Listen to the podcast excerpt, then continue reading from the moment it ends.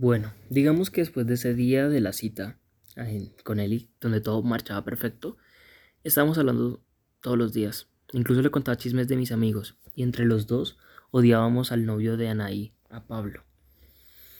Pronto se acercaba la fecha, y no era cualquier fecha, era Halloween, por lo que para los que no saben qué significa, es el día en que mis amigos celebran mi cumpleaños, y de paso vamos a una fiesta en la que tenemos que sí o sí reunirnos todos.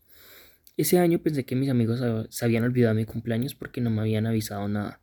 Incluso hasta había hecho planes con mis amigos de la universidad, que para mí eran dos puntos, dos mundos aparte, totalmente diferentes.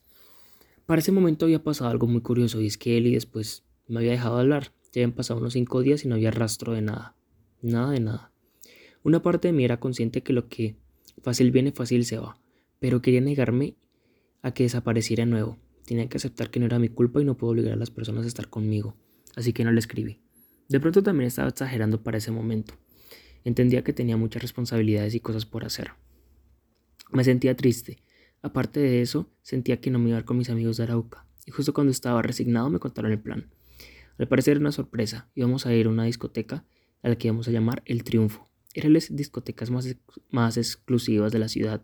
Iba a llegar gente de Arauca que incluso se había ido del país me dio mucha risa que había gente que vivía de otros países que simplemente llegó esa fecha para la dichosa fiesta. Íbamos a entrar con reservación, así que definitivamente era una ocasión especial. Digamos que la gente de la universidad no estaba muy feliz con mi cambio de planes, pero ya todo estaba hecho. Prefería pedir perdón a pedir permiso en ese momento. Aunque me sintiera mal, el día llegó y para no quedar mal con mi grupo de la universidad, fue un asado con ellos antes de devolverme a Bogotá en la noche para irme al 85. No me disfracé esa noche, porque pues la temática era disfraces, así que simplemente me fui lindo, arreglado. Algo importante recordar es que Nay iba de ninja y Pablo, su novio, iba de payaso. Cuando digo que iba de payaso era todo, el traje, el maquillaje, y entramos a la discoteca. Toda la noche bailamos casi sobrios porque una cerveza costaba 20 mil pesos adentro. Por otra parte, en la fiesta de... En la, perdón, en la fiesta de mis amigos de la universidad estaba Joaquín. Había ido a la fiesta con la idea de despejarse. Se estuvieron arreglando un montón y cuando llegaron a la discoteca no había entrada para más gente. No dieron entrada para más gente, así que con el rabo entre las patas se volvieron a la casa de un amigo y se quedaron a tomar allí. Tengan en cuenta que la fiesta de la universidad era en Cota. Y pues por eso tenían que quedarse sí o sí de la casa de ese amigo. Mientras yo desde de otro lado en Bobo York. Estaba súper entretenido, todos reunidos en la misma, el mismo lugar, era casi que un mito. Empezamos a bailar y la noche se fue calentando hasta que Carmen, la compañera de cuarto de Anaí, me sacó a un lado y me habla al oído. Me dice, Anaí anda mal parqueada con Checho. Para ese momento no sabía quién era Checho, pero le iba a dar un giro de 180 grados a nuestras vidas en solo un momento. Intenté justificar a Anaí, le dije que pues solo estaba bailando, pero Pablo estaba frente a ellos dos viendo la escena.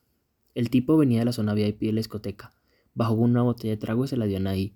Y justo cuando la escena no podía empeorar, empezaron a hablarse muy pegados y en un momento tan juntos que parecía que se estuvieran besando. A lo mejor sí. Ahí me preocupé. Estaban amigos de Pablo, amigos de Anaí de la universidad, y no quería que nadie fuera a pensar mal de ella. Es decir, estaba haciendo las cosas mal, pero no podía dejar que los demás se enteraran. Así que recordé el plan de contingencia al que me gusta llamar, cómo sobrevivir a un escándalo y no morir linchado en el intento. Primero, distraer a la audiencia. En este caso, la audiencia era Pablo y sus amigos. Así que mandé a Carmen a sacar a ver al Pablo a otro lado de la discoteca. Mientras más lejos, mejor. Y junto a ella que se llevara a unos amigos a que hablaran con esa gente que eran amigos de Pablo. Segundo, desmantelar la escena. Me metí en medio de, Ana y Checho con la excusa de que debíamos hablar. Así que las agarré de la mano y la llevé a la barra al otro lado de la discoteca. Tercero, la cortada. Tenía que hacer que Anaí, que supiera que Anaí estaba conmigo. Así que, le, así que en ese preciso momento subimos una historia para que la gente supiera que no estaba con Checho, sino conmigo. Lo logré. Y por cuarto y último, tenía que volver a la escena como si nada y negar que todo y negar lo que la gente creía que había pasado. El público ya debía estar distraído. La culpable, la culpable ya tendría una cortada y nadie, y nadie podría afirmar que sí fue ella la que se besó con Checho. Volviendo a la barra tras hacernos los tontos un rato, vi a Carmen sola. Ahí se me bajó la atención. Ella debía estar distrayendo a Checho. Me acerco a ella corriendo y le pregunto qué pasó. De entre todas las personas que podría ver a Nay con Checho, solo Pablo, su novio, los vio. Carmen empezó a detenerlo. Y ya cuando yo me acerqué para ver dónde estaba, tenía todo el maquillaje corrido. Estaba llorando y asimismo se fue sin despedirse de nadie. Me puedo imaginar lo triste que era para él. Pablo no era santo de mi devoción, pero el traje de payaso hacía que la situación se viera aún más lamentable. Por un momento se me arrugó el corazón de pensar lo que pasaba por su cabeza estar en esa situación. Me sentía raro. Yo quería que él no estuviera, que, que no estuviera con Anaí, pero tampoco quería que las cosas fueran así. No pude hacer más que dejar a Anaí suelta de nuevo. Pudimos contener un escándalo, pero no evitar romper el corazón a alguien. No era mi culpa, pero estando tan dentro ya me sentía como un cómplice, un mal cómplice. Mientras, en la fiesta de la universidad se habían quedado tomando, y Joaquín entró en crisis. Su crisis fue la más fuerte que había sabido de él hasta ahora. Resulta que en su ebriedad confesó que en una fiesta estaba cerca Sandra Lorenzo y le pidió que se besaran. Ella le dijo que no, pero le insistió varias veces, hasta que al final sin dignidad y sin más nada, la conciencia no lo dejó tranquilo. Él se sentía mal, se presentó a sí mismo como un acosador, aunque en realidad la diferencia entre un intenso y un acosador es bastante. En ese momento, los amigos de la universidad lo consolaron y todos se reunieron junto a él para saber qué pasaba. Esa noche, más que nunca, yo sentía una punzada en el pecho. La indiferencia de, de Eli me hacía sentir como un personaje secundario entre mi propia vida. Era horrible. Tengo que confesar que estaba empezando a perder la paz por la que un inicio me había vinculado con él. La realidad es que como un acto de ironía de la vida, empieza a sonar Quédate y Quevedo. Esa canción me sabe horrible. Estaba súper quemada por TikTok. La ironía, es que, la ironía es que justo cuando empieza esa canción, siento un cosquillo en el pantalón. Era un mensaje un mensaje de Eli. Se disculpaba por mantenerme olvidado, me contó sobre su trabajo y se disculpó con el apodo con el que me hacía sentir marcado. No me quedó más que hacer las paces con la noche, con Eli, con Anaí y más que todo con Quevedo y su canción de mierda, que justo en ese contexto ya no me parecía tan horrible. Sí, sí quería que se quedara.